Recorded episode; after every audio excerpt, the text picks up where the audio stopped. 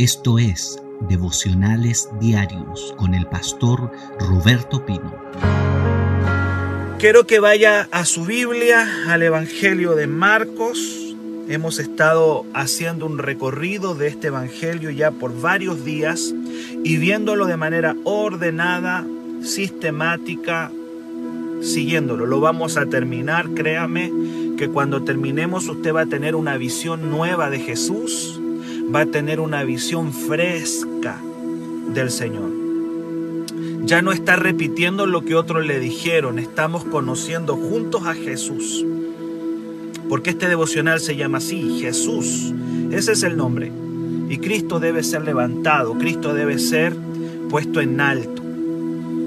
Aleluya, gloria al nombre del Señor esta mañana. Yo quiero que tú vayas a tu Biblia ahora al libro de Marcos capítulo 8. Dice el título de muchas Biblias, la alimentación de los cuatro mil. Habíamos visto hace algunos capítulos atrás la alimentación de cinco mil. Pero ahora vamos a ver la alimentación de cuatro mil. Vamos a leer. Dice Marcos 8.1. En aquellos días, como había una gran multitud y no tenían qué comer, Jesús llamó a sus discípulos y les dijo, oiga bien esto, ahora hay una gran multitud, pero no es cualquier multitud la que está aquí. Ahora es una gran multitud de extranjeros o como la Biblia le llama gentiles. Pues Jesucristo aquí en Marcos 8.1 está en una región que se llama Decápolis. Y si tú has seguido este devocional, te vas a recordar de que fue en Decápolis donde Jesús dejó a un hombre llamado el Gadareno. ¿Se acuerda del Gadareno? Ese que tenía tantos demonios que la gente lo ataba con cadenas y él rompía las cadenas ese hombre que era un caso imposible para la región que se llamaba Gadara, y nadie lo podía sanar porque ese hombre estaba endemoniado, tenía una legión de demonios. Bueno, Jesús está ahí ahora otra vez, seguramente han pasado, no sé, probablemente un año, dos años, y Jesús está regresando a esa región, es una región extranjera, ahí está el Señor, y ahora ya no es un Gadareno, no es uno solo, sino que es una multitud. Qué increíble, qué increíble que del lugar donde te puedan echar, después te puedan buscar. Qué tremendo que aquellos que un día te cerraron la puerta, después te la vayan a abrir. Así como está ahora. Acuérdate que fue de Decápolis donde echaron al Señor. De ahí lo echaron, le dijeron, ¿sabes qué más? Ándate porque no está sonando el negocio. ¿Por qué Jesús le sonó el negocio? Porque acuérdate que los demonios se fueron a los cerdos. Y los cerdos se cayeron a un despeñadero y bueno, se perdió ahí, se perdió una cantidad impresionante de cerdos. Era una empresa de cerdos. Super cerdo, vamos a decir. Y era una empresa. Y Jesús le llevó a la quiebra a la empresa porque habíamos dicho que los cerdos representaban lo sucio, lo inmundo. Y por ahí alguien dijo o enseñó y dijo, eso, eso representa los negocios sucios. Cómo el Señor puede llegar a un lugar y, y destruir los negocios sucios. Bueno, lo que quiero decirte es que de esa región habían echado al Señor. Sí, tal cual como escuchaste, lo echaron. Pero ahora hay una multitud de personas que está queriendo conocer a Jesús. A veces el Señor se da tiempo para ciertos lugares y donde el Evangelio es rechazado después va a ser recibido. Así que nunca cerremos la puerta definitivamente de un lugar. Yo nunca cierro la puerta definitivamente de un lugar. Puede que en una casa ya hayan cerrado y hayan dado un portazo al Evangelio, pero después lo van a querer, lo van a buscar este mismo Decápolis que echó a Jesús, ahora lo está recibiendo y son multitudes de personas las que están viniendo al Señor. Seguramente el Gadareno hizo un muy buen trabajo, porque el Señor le dijo, quiero que le cuentes a la gente lo que el Señor hizo contigo. El Gadareno se quería ir con el Señor, se quería ir con Él. Probablemente aquí hasta se reencontraron. No lo dice Marcos, no dice que hayan tenido un reencuentro con este ex endemoniado, pero lo más seguro es que se reencontraron otra vez. En Marcos capítulo 5, verso 20, Jesús le dijo, ¿sabes? Voy a leer Marcos 5, 20. Y se fue y comenzó a publicar en Decápolis, el ex endemoniado. Comenzó a publicar en Decápolis cuán grandes cosas había hecho Jesús con él y todos se maravillaban. Qué lindo es cuando alguien hace un buen trabajo, le prepara el camino al Señor. Y yo creo que el Gadareno le preparó el camino al Señor. Porque cuando el Señor pisa Decápolis y está ahí, ahora hay una gran multitud de personas que quiere oír, quiere escuchar, quiere saber del Señor. Son muchos. Y no son judíos, eso es lo interesante, no, no, no, pertenecen al pueblo de Dios, es una gran multitud de gente que no, que no conoce el templo, que no conoce la Biblia, que no conoce de, de, las cosas de Dios. Es una multitud, podríamos decir, de gente pagana. Qué tremendo. Que del lugar donde te cierran la puerta, de después te la pueden abrir. Nunca coloque un punto final donde el Señor no lo ha puesto. El Señor sabía que iba a volver a Decápolis. El Señor sabía que iba a volver a esa región. Dice, ahora me están echando, pero después van a venir multitudes porque Él lo conoce todo. Una casa que le cierra la puerta al Evangelio Mañana puede ser una casa que le abre la puerta a Dios. Ahora está regresando y de donde lo echaron hay multitudes que quieren conocerlo, que quieren escucharlo. No son judíos, son extranjeros, gentiles, le dice la Biblia, que quieren oír del Señor. Y dice el verso 2, tengo compasión de la gente, le dice Jesús a sus discípulos. Le está hablando a sus discípulos y le dice, tengo compasión de la gente, porque ya hace tres días, tres días, escuche bien, que están conmigo y no tienen que comer. ¡Wow! No sé si eso te impacta. Tener compasión de las personas a quienes les compartimos el Evangelio fundamental. Yo no puedo compartirte el Evangelio sin tener compasión de lo que te pasa o, o, o de tu situación. Esta es una enseñanza para todos aquellos que predicamos la palabra. No basta con predicar, no basta con enseñar la palabra. Tengo que tener compasión, amor por las personas a quienes les comparto el Evangelio. A veces compartimos la palabra pero sin compasión. Y es la compasión la que va, nos va a conectar a la gente. Al final la gente se da cuenta quién realmente le está compartiendo simplemente un mensaje y quién realmente le está compartiendo un mensaje con compasión. Ese elemento, la compasión, tiene que estar en toda persona que comparte el Evangelio. La compasión. Porque si no nos transformamos en gente que simplemente comparte un mensaje fríamente, es distinto a compartir un mensaje con compasión. Y Jesús compartía la palabra con compasión, que es un elemento fundamental.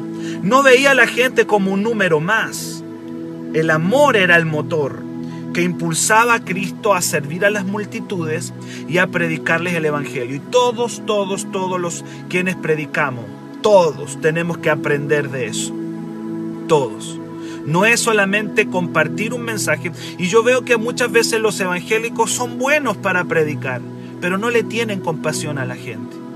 Tomamos un megáfono, nos paramos en una esquina, predicamos en el punto de predicación y nos volvemos para la casa.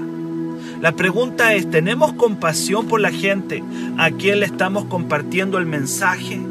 Ese elemento tiene que estar en todo predicador, en todo ministro, en toda persona que comparte la palabra. Porque a veces nos transformamos en profesionales profesionales de la palabra, profesionales del Evangelio, doctores, teólogos, enseñadores. No, la compasión. Y cada vez que Cristo compartía el mensaje, lo hacía con compasión. Eso de la compasión tiene que ver con sentir por dentro amor por la gente. Y qué lindo. Y sabes que la gente lo nota. La gente nota. Cuando alguien le está hablando como un robot, perdóname que use la palabra robot, no quiero menospreciar a nadie, pero la gente sabe cuando le está hablando una persona como un verdadero robot, dándole pasajes bíblicos, y también sienten cuando alguien les está hablando con compasión, con amor. Eso llega hasta los huesos. No se trata solo de compartir un mensaje, sino compartirlo con el elemento compasión. Tremendo tremendo cómo la palabra nos va enseñando, amado. Ahora, por otro lado, escuche bien esto, qué fascinación despierta la presencia del Señor, que la gente puede estar tres días sin comer, sin irse. ¿Cómo tú te explicas que puedas estar con una persona escuchándola tres días sin haber comido nada? Eso a mí me impacta. O sea, cómo Dios, lo, lo que puede generar un avivamiento, lo que genera la presencia viva de Dios en un lugar, que pueda estar la gente escuchando tres días, sin irse a su casa a comer, como diciendo no nos podemos ir, perdiendo la noción del tiempo. Están asombrados, son gentiles, son extranjeros, probablemente nunca habían escuchado las cosas de la Biblia nunca habían escuchado de las cosas de Dios, son paganos, están en Decápolis. Escuche bien, la presencia del Señor a veces es más valorada por gente que nunca antes la había escuchado. Sí, a veces la gente del mundo valora más las cosas de Dios que la gente de la iglesia. Recuerda que esta es una multitud de paganos Recuerda que esta es una multitud de gente que no conoce a Dios, no conoce la Biblia, está en Decápolis. Ahí hay gente de todas las culturas, de todas las religiones. Y esa gente está tan fascinada oyendo que no se quieren ir a su casa tres días, hermano. No, no, no puedo dejar pasar eso. Tres días. ¿Cómo puedes estar en un lugar escuchando tres días sin comer?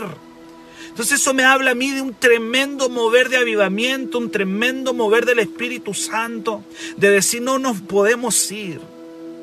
Y es Jesús el que le dice, muchacho, esta gente ya está tres días conmigo. Esta gente lleva tres días aquí.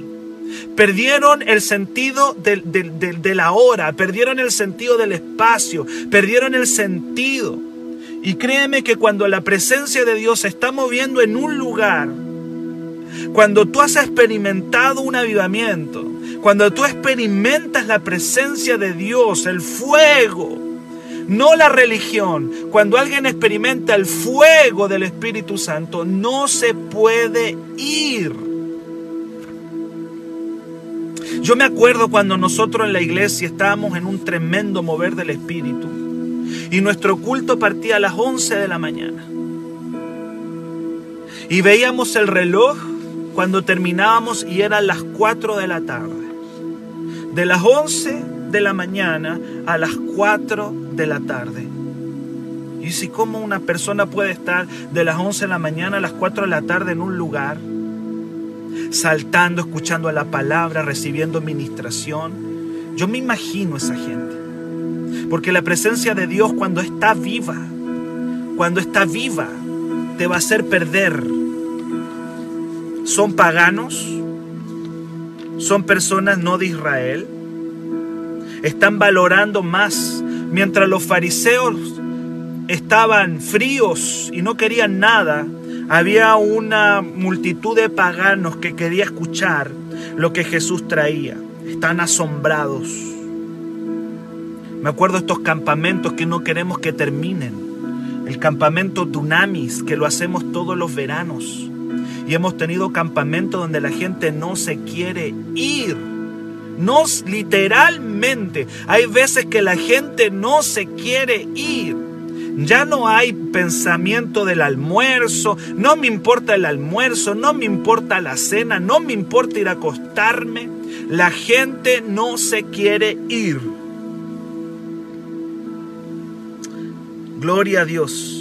Hasta el hambre se les adormeció. Perdieron la noción del tiempo. Cuando estamos en la presencia de Dios, perdemos todo eso en un mover del Espíritu Santo. Iglesia amada, necesitamos volver a perder la noción del tiempo, la noción del hambre, la noción de, las cosas y poder sumergirnos en una nube de gloria. Y yo profetizo en esta mañana que viene un movimiento de gloria, viene un movimiento del Espíritu a Chile, donde no va, a haber tiempo de hambre, no va a haber tiempo, vamos a perder la noción del tiempo, del espacio. Aleluya. Vamos a perder la noción porque vamos a estar inmersos en la nube. Esa gente estaba en la nube de gloria. Estaban con el Señor, estaban viendo la gloria de Dios. Y ahí estaban, metidos tres días sin comer y no se querían ir. Hay reuniones tan gloriosas que tú dices a la gente hay que echarla porque no se quiere ir. Así estaban ellos valorando la gloria, valorando a Jesús, mientras en Jerusalén miran a Jesús con desconfianza y le dicen, este es un endemoniado, aquí en Decápolis, en una región extranjera, la gente no se quiere ir. Verso 3, Jesús le dice, si los envío en ayuno a sus casas, se van a desmayar en el camino pues algunos de ellos han venido de lejos. El Señor no va a regresar nunca con las manos vacías, ni el estómago vacío a quienes han estado en su presencia. Jesús no deja con el estómago vacío a aquellos que han sido leales a su palabra. Amados, amados, Dios no puede mandar con las manos vacías a las personas que han estado en su presencia. No puede, no puede. Cuando tú colocas a Dios en primer lugar en tu vida, prepárate para recibir la sobreabundancia del cielo. Como Dios dice, como Jesús dice, ¿cómo los voy a mandar en ayuna? ¿Cómo yo voy a mandar a esta gente con las manos vacías? Es como diciéndole a los discípulos, ¿cómo yo voy a hacer eso? Si una persona ha estado conmigo, ha sido leal a la palabra, le ha dado el primer lugar a las cosas espirituales, ¿cómo yo no les voy a dar lo material? Si ellos han estado preocupados por las cosas espirituales, entonces yo les voy a dar lo material. Lo material viene cuando tú pones en primer lugar lo espiritual y corremos por las cosas materiales y corremos por las cosas, por, por dinero o por recursos, pero eso va a venir como una añadidura. Cristo dijo, busca primero el reino y todo lo demás será añadido. No los voy a mandar con el estómago vacío. No puedo. Ahora les voy a dar mi sobreabundancia. ¿De dónde viene la prosperidad, queridos? ¿De dónde viene la abundancia? ¿De dónde vienen las bendiciones? ¿De dónde viene el trabajo? ¿De dónde viene la ropa? ¿De dónde viene el auto? ¿De dónde viene la casa? ¿De dónde viene el pago de la universidad? ¿De dónde viene si no del cielo? Del cielo. De ahí viene. De ahí viene. Del cielo. Gente que ha estado en la presencia de Dios el Señor no los va a mandar con estómagos vacíos a su casa. No puede, no puede. Escuche bien esto. Dios honra a los que le honran. Para Dios lo material no es menos importante que lo espiritual. ¿Acaso Dios no le interesa lo material? Si a Dios no le interesara lo material, le diría, no importa que se vayan con el estómago vacío. No, no, no, no. Él se preocupa de, también de, de abastecer lo material. No es menos importante que lo espiritual. Este incidente nos enseña que el Señor está preocupado de ambas dimensiones de lo espiritual y de lo material, es más, es Él el que se preocupa. Es Él el que toma la iniciativa. Ellos no se han dado ni cuenta que no han comido. Ellos no se han dado ni cuenta que llevan tres días sin comer. ¿Quién es el que se da cuenta? Dios, Jesús.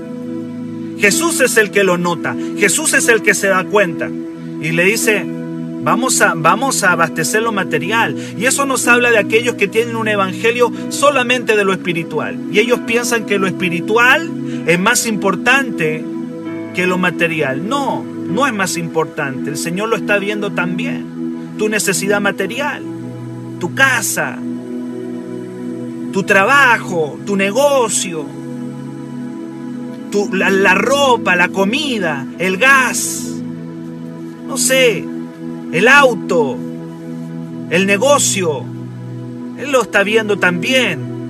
Pero aquí le está hablando a personas que están enfocadas en las cosas del Señor.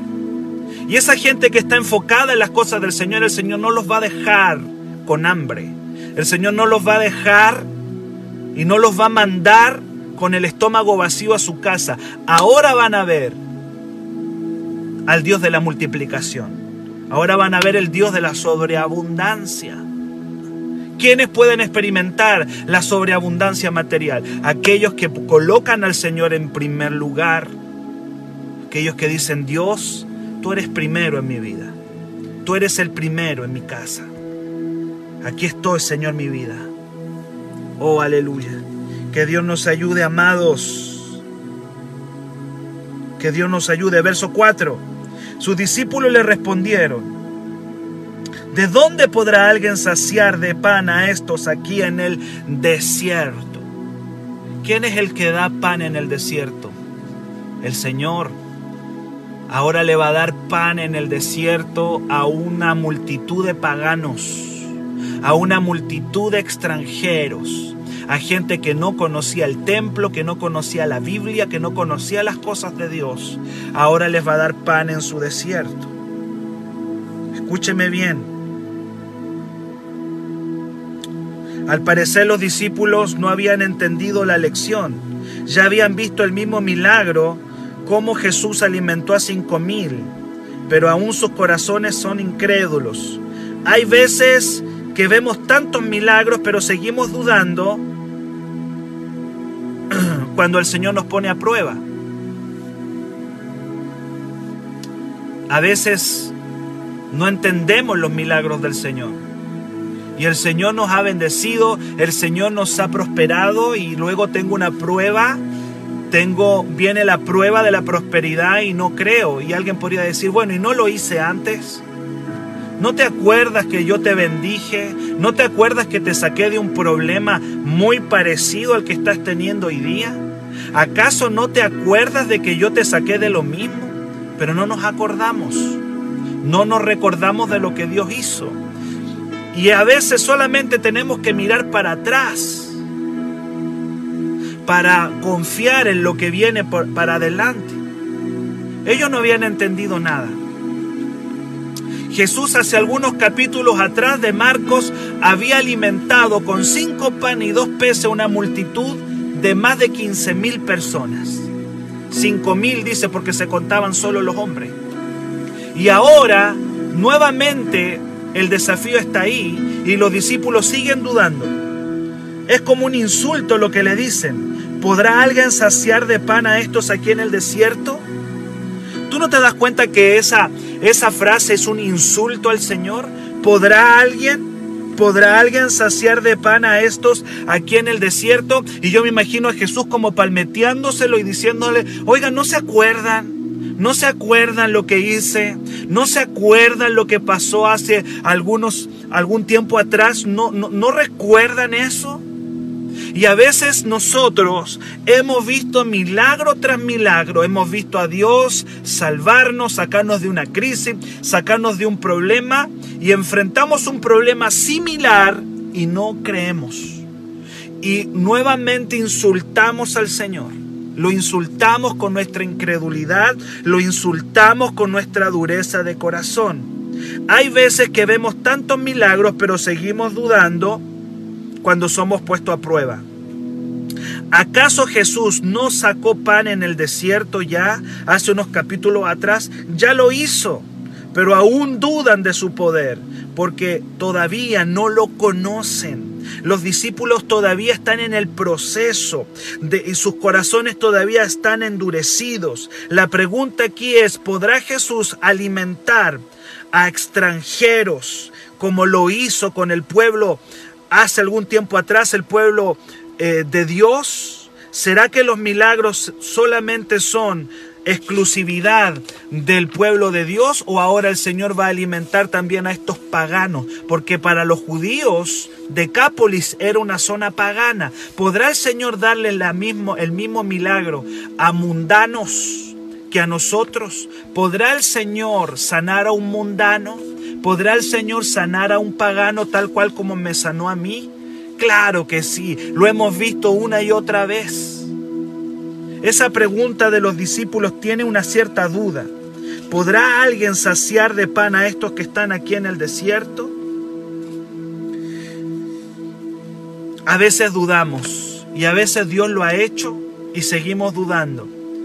Si estás en la prueba, mira para atrás. Si estás en el momento difícil, comienza a mirar atrás. El mismo Dios que lo hizo ayer, lo va a volver a hacer hoy. Le hablo a gente que hoy día se siente en la prueba, se siente complicado por algo que pasó. El Dios que lo hizo ayer, lo va a volver a hacer hoy. Declara eso. Si lo hizo ayer en mi vida, lo va a volver a hacer hoy. Me sacó del problema ayer, me va a sacar del problema hoy. Tengo que entender que ese testimonio de ayer me tiene que reforzar hoy día. Me tiene que reforzar. Verso 5. Él les preguntó cuántos panes tienen. Ellos dijeron siete. ¿Cuántos panes tienen? La respuesta de ellos fue siete. Escuche bien esto. Siete es el número que representa lo perfecto. La iglesia tiene todo lo que el mundo necesita. Y a veces nosotros nos sentimos que tenemos tan poco porque nos vemos tan en poco con respecto a la ciencia, con la tecnología, con los grandes expertos del mundo. Y el Señor nos está diciendo, iglesia, ustedes tienen lo que el mundo necesita. Tienen los siete panes. La iglesia tiene los siete panes. Aleluya. ¿Y qué son los siete panes? Los siete representan lo perfecto. Tenemos lo que el mundo necesita. La iglesia ya tiene todo lo que el mundo necesita. Hay veces que lo vemos como nada, pero ¿será suficiente para alimentar al mundo? Pues el Evangelio no es una tarea natural, es una tarea sobrenatural. Dios usará lo poco que vemos para multiplicarlo y llegar a toda la gente. ¿Cuántos dicen amén? Dios va a multiplicar lo poco y va a hacer el trabajo junto con nosotros.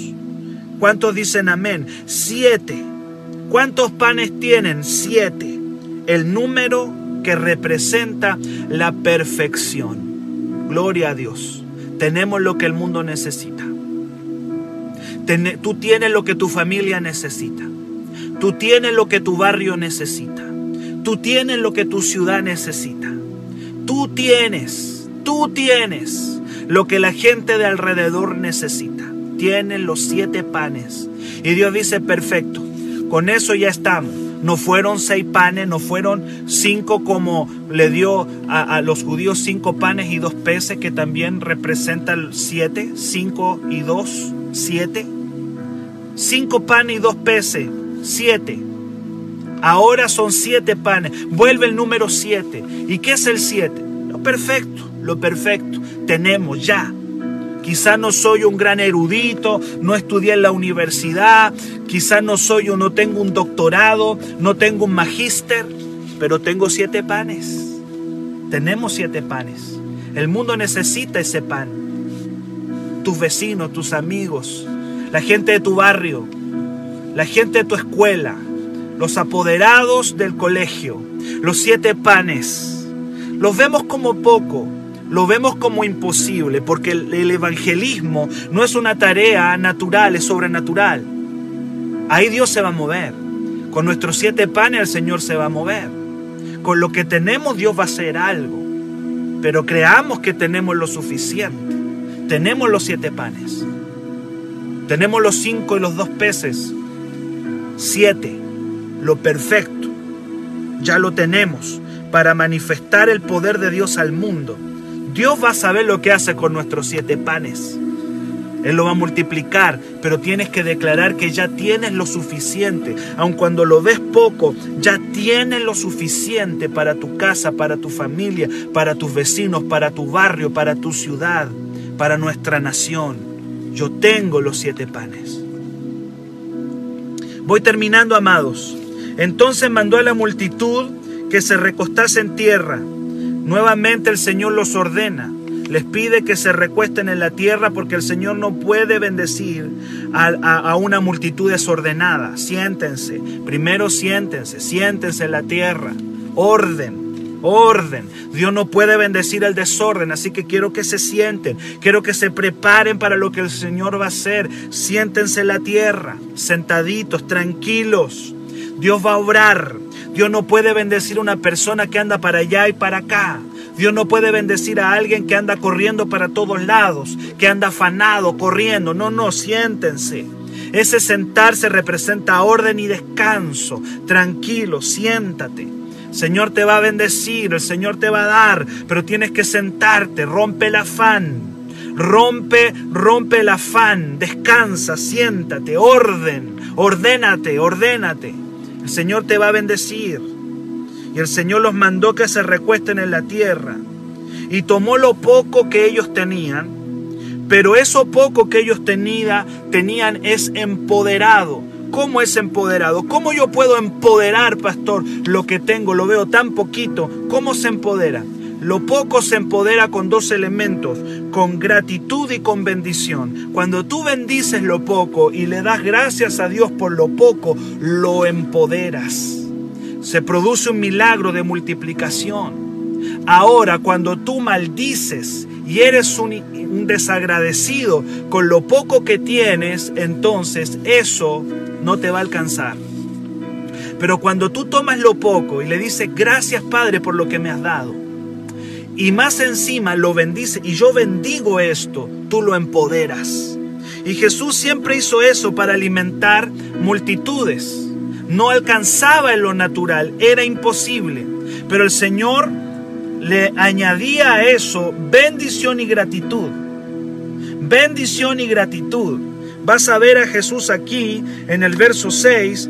Manda a la gente que se recueste, que esté tranquila, toma los siete panes y da gracia, lo parte y se los entrega a los discípulos. Da gracias. Da gracias por lo que tienes. No maldigas, dale gracias a Dios. Y no solamente le das gracias, sino que lo bendices. ¿Qué significa bendecir? La palabra bendecir significa bien decir, hablar bien. Hablar bien, hablar bien, hablar bien, hablar bien. Habla bien de lo que tienes, bendícelo. Gloria a Dios. Y son los discípulos los que van a ser utilizados. Los discípulos son los intermediarios entre Jesús y el mundo. Jesús alimentará al mundo solo por medio de la iglesia. Nosotros somos los intermediarios. Nosotros vamos. Jesús quiere bendecir al mundo, pero lo hace a través de la iglesia, lo hace a través de su pueblo. Somos los intermediarios entre Dios y el mundo. Y el Señor no, no va directamente, va a través de la iglesia, va a través de su pueblo, va a través de sus hijos. Te declaro un intermediario de Dios en tu trabajo, te declaro un intermediario de Dios en tu familia. Eres el intermediario entre Dios y el mundo. El Señor le entrega su pan a sus discípulos y son los discípulos los que lo llevan al mundo. No es directo, lo hace a través de un intermediario. Y ese intermediario es la iglesia, eres tú y soy yo.